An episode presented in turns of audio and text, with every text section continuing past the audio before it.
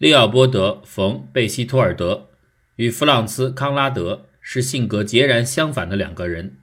他俩在奥匈帝国该如何对付塞尔维亚这个问题上意见一直不合。但是，当斐迪南大公遇刺之后，两个人之间的分歧竟然消失了，成为了合作伙伴。如果能够理解这种变化，就等于理解了第一次世界大战的起源。康拉德世袭贵族出身，有军人的铮铮铁骨，有时甚至是个狂热的军人。他父亲是一名军官，从十一岁就接受军事训练。一九零六年，他在五十四岁时成为奥匈帝国总参谋长。他身材结实魁梧，胡须向上翻起，看上去令人生畏。灰白的头发总被修剪成矮树枝状。他是一个工作狂，专注于把大杂烩式的奥匈帝国军队转变为一支现代化的高效战争机器。他不断草拟颁布新的命令与新的计划，因为他痛苦地感到帝国软弱的军队无法维持帝国在欧洲大国的地位。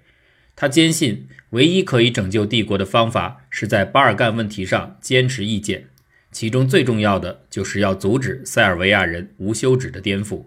如果有机会，干脆就消灭塞尔维亚。他不断向奥匈帝国皇帝弗朗茨约瑟夫请求进攻塞尔维亚，这让皇帝非常讨厌他。他甚至多次要求进攻新成立的意大利王国。意大利王国是奥匈帝国的官方盟友。已经从奥匈帝国攫取了不少领土，而且油钱不够。一九一一年，康拉德由于过于好战而被免去总参谋长一职。一年之后，巴尔干战争爆发，他的才能和能量找到了用武之地。官复原职的他表现出一贯的好战作风。在一九一三年，他总共提出了不少于二十五个针对塞尔维亚的作战建议。贝希托尔德伯爵与康拉德不同。他来自一个古老的家族，非常富有，有很高深的教养，是个喜欢享乐的贵族。他看上去优雅，充满安宁的自信，衣领和袖口雪白无瑕，领带夹上镶有钻石。他能够讲多种语言：德语、法语、匈牙利语、捷克语、斯洛伐克语。他娶了一位匈牙利的女继承人。他拥有奥地利与匈牙利双重国籍。当被问及国籍的归属时，他总说自己是维也纳人。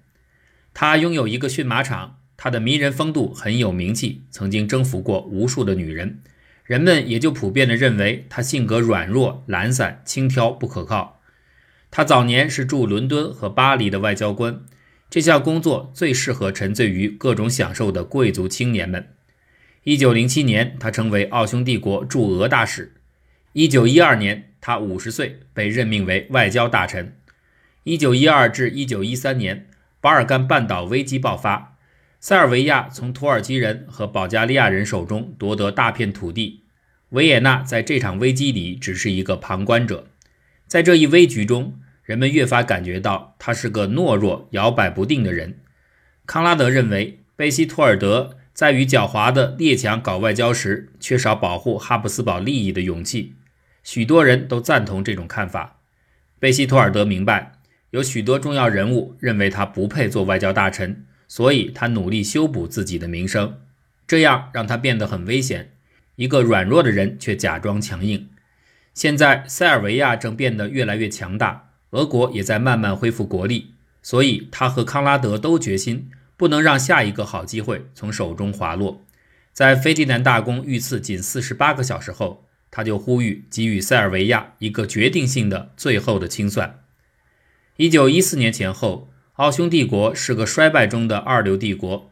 在塞拉热窝刺杀发生前的半个世纪，奥匈帝国失去了领导德意志诸邦国的地位，接着又丧失了包括托斯卡纳、伦巴第在内的大片领土。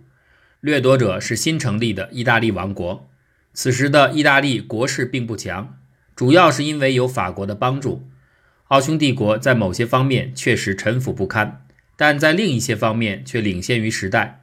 这个特点使得奥匈帝国举步维艰。在民族主义泛滥的年代，奥匈帝国并不是一个国家，而是一个拼凑出来的集合。它有十六种语言，十三个民族，分为五个大区，由十六块土地组成，拥有两个议会。但如果奥匈帝国内部的不同民族能和平地生活在一起，最终融合成为统一的整体，那么他就有潜力成为整个欧洲乃至世界的榜样。斐迪南大公似乎理解奥匈帝国的这种潜力，但约瑟夫皇帝因此而不喜欢他。斐迪南大公遇刺后，奥匈帝国没有任何人有足够的力量与智慧带领帝国度过1914危机。斐迪南大公一直不喜欢康拉德的军事冒险欲望，如果他还活着，肯定会抑制康拉德。面对毁灭中的欧洲，贝希托尔德悲伤地说：“斐迪南大公是帝国最需要的人。”跨过匈牙利最南边的边境，就进入到恐怖的塞尔维亚。只要有可能，塞尔维亚王国就愿意挑起动乱。不仅是鹰派人士康拉德，许多奥地利人都觉得帝国必须做出一个明快的抉择：要么在巴尔干问题上强硬，要么被那个在俄国帮助下充满敌意的巴尔干麻烦制造者逐步的吞食。塞尔维亚不仅是个外部威胁，而且还引发了内部矛盾。塞尔维亚的每次胜利似乎都能激发奥匈帝国内部许多少数民族谋求独立或者联合的欲望。只要一伙人感觉自己与某个民族有文化、宗教、血缘、地理方面的一丝联系，他们就能把这样的联系作为联合的理由。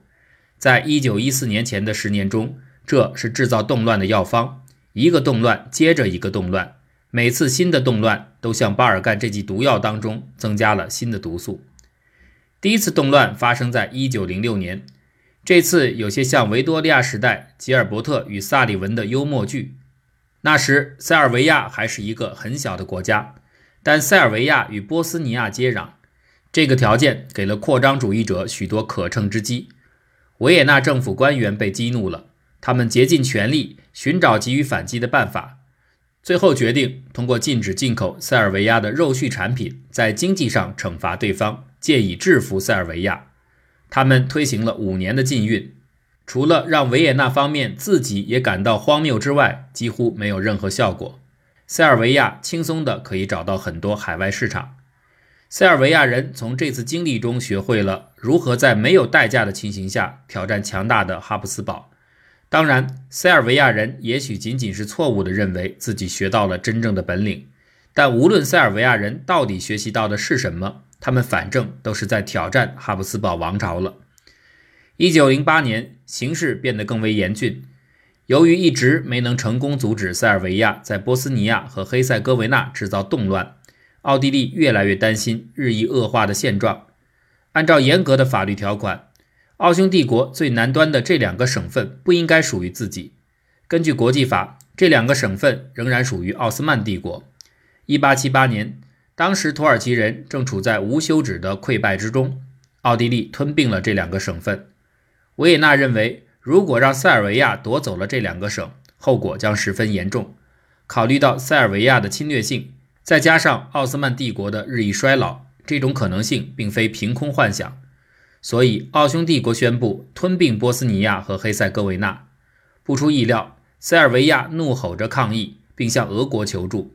但俄国正处在从日俄战争灾难性的失败中恢复阶段，加之又有国内革命，所以无力干涉。此时，担任总参谋长一职已有三年的康拉德想派部队入侵塞尔维亚，他认为胜利是有保证的。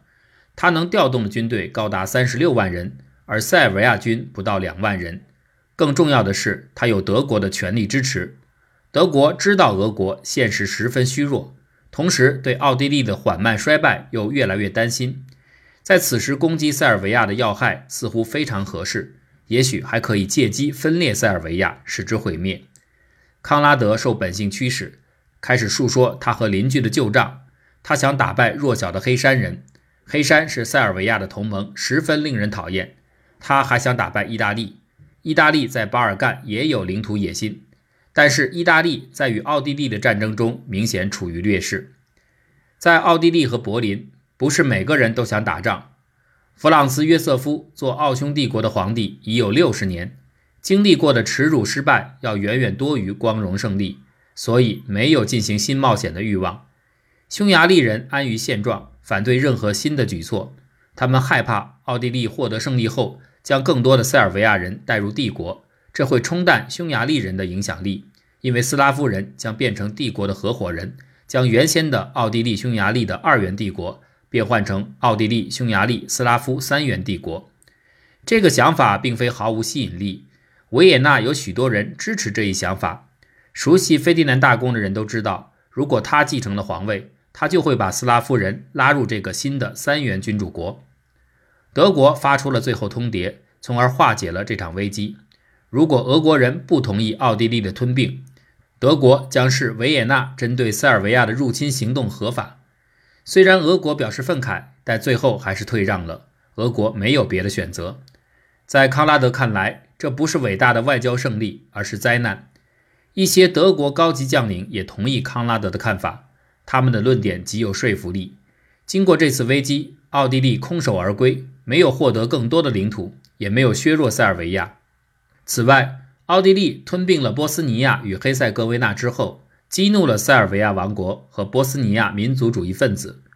奥地利的吞并行径也使俄国遭受新的耻辱，这是俄国历史上第一次向另外一个欧洲国家让步。俄国因此而认识到迅速扩军的必要性，因为有强大军队的俄国才能向盟友法国证明自己不是一个没有用的同盟。此次吞并危机之后三年，巴尔干半岛发生新的痉挛。1912年，弱小的黑山竟向曾经不可一世的奥斯曼帝国发动攻击，这是一次对奥斯曼帝国衰败程度的测试。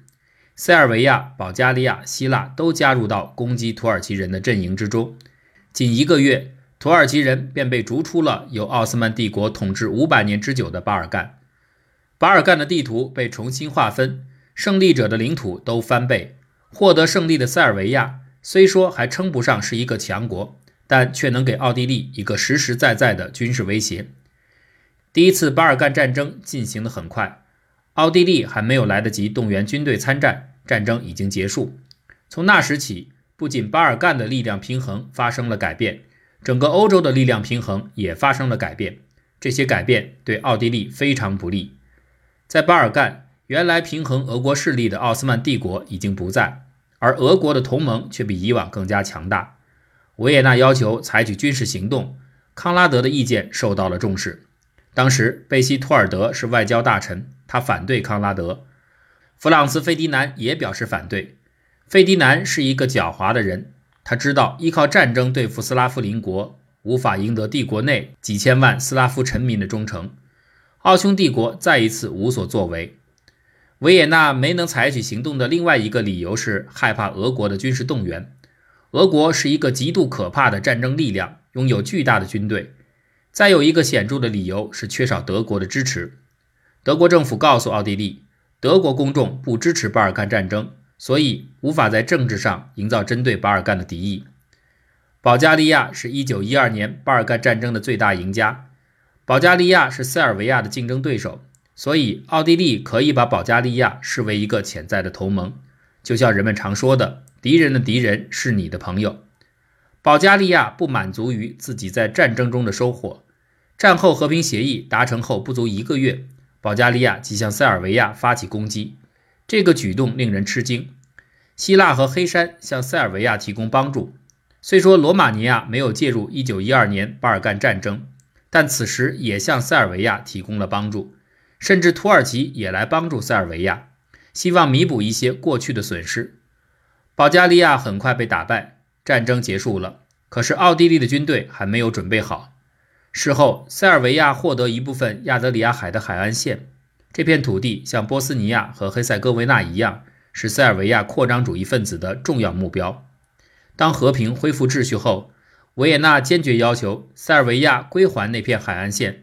塞尔维亚拒绝了这一要求。为了显示有决心不让塞尔维亚获得任何他想要的土地，奥地利发出一道最后通牒：如果不离开阿尔巴尼亚，奥地利将发起攻击。塞尔维亚再一次向俄国求助。俄国再一次的犹豫不决。当塞尔维亚意识到英国、法国都反对自己占领那片海岸线时，他终于退让了。塞尔维亚放弃了这片土地，成了新的国家阿尔巴尼亚。到1914年夏天为止，巴尔干半岛上的人都处在极度不满意的状态，每个人都有充足的生气与害怕的理由。土耳其丧失了所有的土地，保加利亚损失了1913年所有的战利品。希腊尽管有所收获，但他认为收获还不够多。这个地区仍旧像过去一样不稳定，甚至更不稳定。俄国和奥地利同样感到苦恼。俄国没能满足自己藩属国的要求，仅仅就在奥地利丧失压服塞尔维亚最好的机会之后五年，奥地利竟沦落到无力做任何事情的地步，而且让奥地利感到最危险的地区已经变得对塞尔维亚更加有利。可以肯定，如果允许再发生类似的变故，俄国和奥地利的信用将丧失一空。这两个帝国都决定不能再软弱和懦弱。最后。奥地利人讨厌德国人，因为他们觉得德国人没有提供及时的帮助。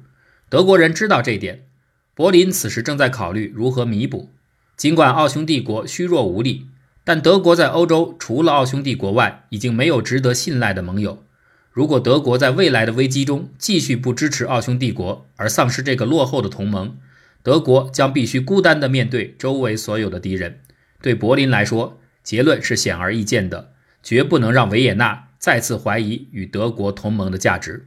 痛改前非，在费迪南大公遇刺后的三周里，这就是德国的态度。而后的欧洲命运，一切已经注定。